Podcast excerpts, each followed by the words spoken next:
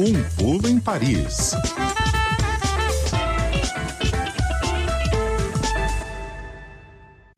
Sexta-feira é dia de dar um pulo em Paris para conversar com o pessoal da Rádio França Internacional. Hoje com a Adriana Moisés. Oi, Adri, boa tarde, tudo bem? Boa tarde, Tatiana. Boa tarde, Nadede, ouvintes da CBN. Tudo bem por aqui? Bom, primeiro quero te perguntar como é que estão as manifestações contra a reforma das aposentadorias. Pelo que a gente viu daqui, foram grandes, hein? É, foram massivas, eu diria. A gente viu ontem entre um milhão e duas milhões de pessoas nas ruas em todo o país, 400 mil manifestantes só aqui na capital francesa. Ainda é cedo para a gente avaliar se essa mobilização vai continuar forte nas próximas semanas, mas tudo indica que sim, porque os protestos foram considerados não violentos, embora alguns incidentes tenham acontecido em Paris, Lyon. Os sindicatos estão comemorando esse número de, de pessoas nas ruas que foi eh, muito acima do que eles esperavam. Então, dá para dizer, Tatiana, que a queda de braço com o presidente Emmanuel Macron, que é o principal defensor dessa reforma das aposentadorias, ela está instalada. Ele fica aí repetindo que, que o projeto é justo, responsável, né? Mas 72% dos franceses continuam contra essa reforma. Eles acham que o projeto apresentado é pouco ambicioso e, principalmente, não corrige desigualdades existentes no sistema até hoje, né? Vamos lembrar que o principal, a principal medida né, dessa, dessa reforma é aumentar a idade mínima da aposentadoria para 64 anos, em vez dos atuais 62 anos, mas ela também estende o tempo de contribuição dos trabalhadores. Todo mundo aqui vai ter que contribuir para a Previdência durante 43 anos ininterruptos, se quiser ter uma pensão integral ali no fim da vida ativa, Tatiana. Inclusive, é, repercute muito mundialmente, né? É, uma, é uma, um acontecimento de escala mundial, internacional. A gente também está ouvindo falar bastante aqui no Brasil, né, Adri? É, é, Nadédia, na verdade, tem uma, até uma certa contradição, porque um dos argumentos do governo é que outros países europeus né, já adotaram é, o alongamento, a extensão da idade mínima da aposentadoria. É, na Alemanha, 67 anos, Itália, Grécia, 68 anos em alguns casos. Muitos, os, os países nórdicos todos aumentaram a idade mínima da aposentadoria, mas a França tem uma demografia diferente. E é isso o que os economistas alegam para criticar essa reforma.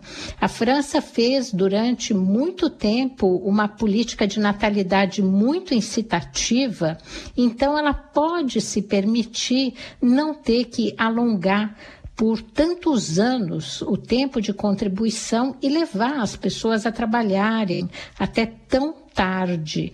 E um aspecto cultural aqui na França também é muito relevante. Enquanto nos países nórdicos, na Alemanha, na Áustria, Suíça, os empregadores é, costumam manter as pessoas quando chegam naquela idade, acima dos 55 anos, até os 65, 67 nas empresas, a França historicamente envia os trabalhadores num sistema que existe e é protegido pela lei, que é um sistema de pré-aposentadoria.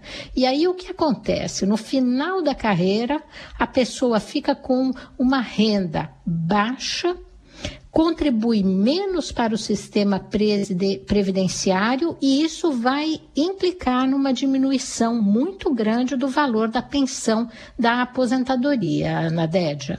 Como é que as Por forças... isso que o mundo está vendo a mobilização. Eu acho que o que o mundo está vendo a França tem sempre aquela imagem, né, do país que tudo vai para greve, tudo vai para a rua e tal, mas é, essa reforma é uma reforma realmente de valores de uma sociedade em que setores, inclusive muitos economistas, acreditam que o país tem os meios de buscar os recursos para cobrir esse futuro déficit do sistema de aposentadoria, fazendo também que uh, o setor empresarial, por exemplo, contribua mais para esse equilíbrio. Ô, Adriana, é, sobre as empresas, ela, como é que fica a participação delas de acordo com esse projeto do governo para a Previdência? Olha, enquanto o governo faz, né, fará ou pretende fazer as pessoas trabalharem por mais dois anos, pelo menos, as empresas elas só terão que publicar um índice com o número de empregados que elas mantêm na faixa etária de 55 a 64 anos. Atualmente, a taxa de empregabilidade de pessoas nessa faixa, inclusive de 60 a 64 anos, né, que é o fim da carreira, é muito baixa. Ela corresponde atualmente a apenas 35% da massa de trabalhadores ativos no país. Esse índice pareceu como uma coisa que não dá a menor garantia. Então, já entre a apresentação do projeto e uh, o texto que chegará ao parlamento no final do mês, o governo já acrescentou uma multa que pode chegar a 1% da massa salarial que as empresas terão que reverter diretamente ao caixa da Previdência se elas não mantiverem um número considerado suficiente de trabalhadores com essa idade de 60, 64 anos. Mas tudo isso é muito opaco e até o presidente da maior entidade patronal aqui da França, que é o MEDEF, disse que essa questão de publicar um índice, de fazer as pessoas pessoas trabalharem até os 65 anos era uma demagogia, que as autoridades sabem muito bem que um empregado em fim de carreira não é mais produtivo, foi o que disse o presidente da maior entidade empresarial aqui da França, e que as empresas têm aquela possibilidade de colocar o, o trabalhador num sistema de pré-aposentadoria, o que acaba, como eu disse, diminuindo o valor da pensão da pessoa quando ela alcança a idade mínima, que atualmente são 62, mas vai passar para 64 anos. Então, o peso dessa reforma, ele recai basicamente sobre os trabalhadores, mais do que sobre as empresas, muito mais do que sobre as empresas. E essa, isso os franceses perceberam. Por isso, tem tanta gente contra essa reforma, Tatiana. Para as mulheres, a reforma traz algum avanço?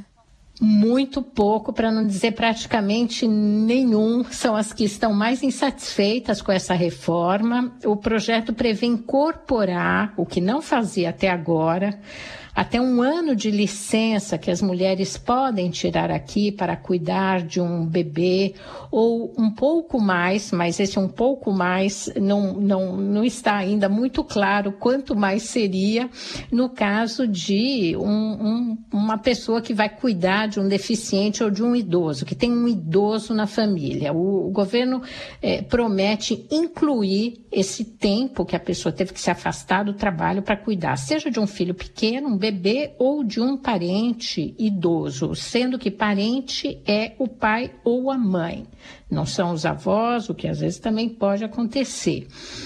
Agora, é, isso não muda em nada a desigualdade que já existe e que no, na, na, na diferença de salário do que ganham as mulheres em relação aos homens, né? As mulheres ganham em média 25% menos do que os homens na mesma função aqui na França.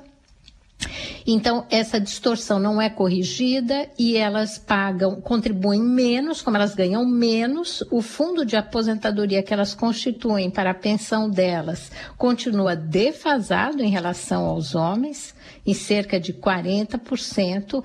Ela é a aposentadoria que elas recebem, 40%. As pensões das mulheres aqui são 40% inferiores à dos homens, por causa dessa desigualdade que se tornou praticamente perene aí nos, nos salários. Então, dizem né, os economistas que pelo menos 20% das mulheres que trabalham atualmente teriam que ficar ativas até os 67 anos para ter uma aposentadoria sem cortes. Os homens se aposentam antes, eles se aposentam na idade mínima normalmente, entre 62 e aumentando para 64, vão continuar se aposentando antes das mulheres. A reforma não corrige essa distorção e isso é muito injusto. Rapidinho para a gente se despedir, Adri, o governo tem apoio suficiente no parlamento para passar essa reforma?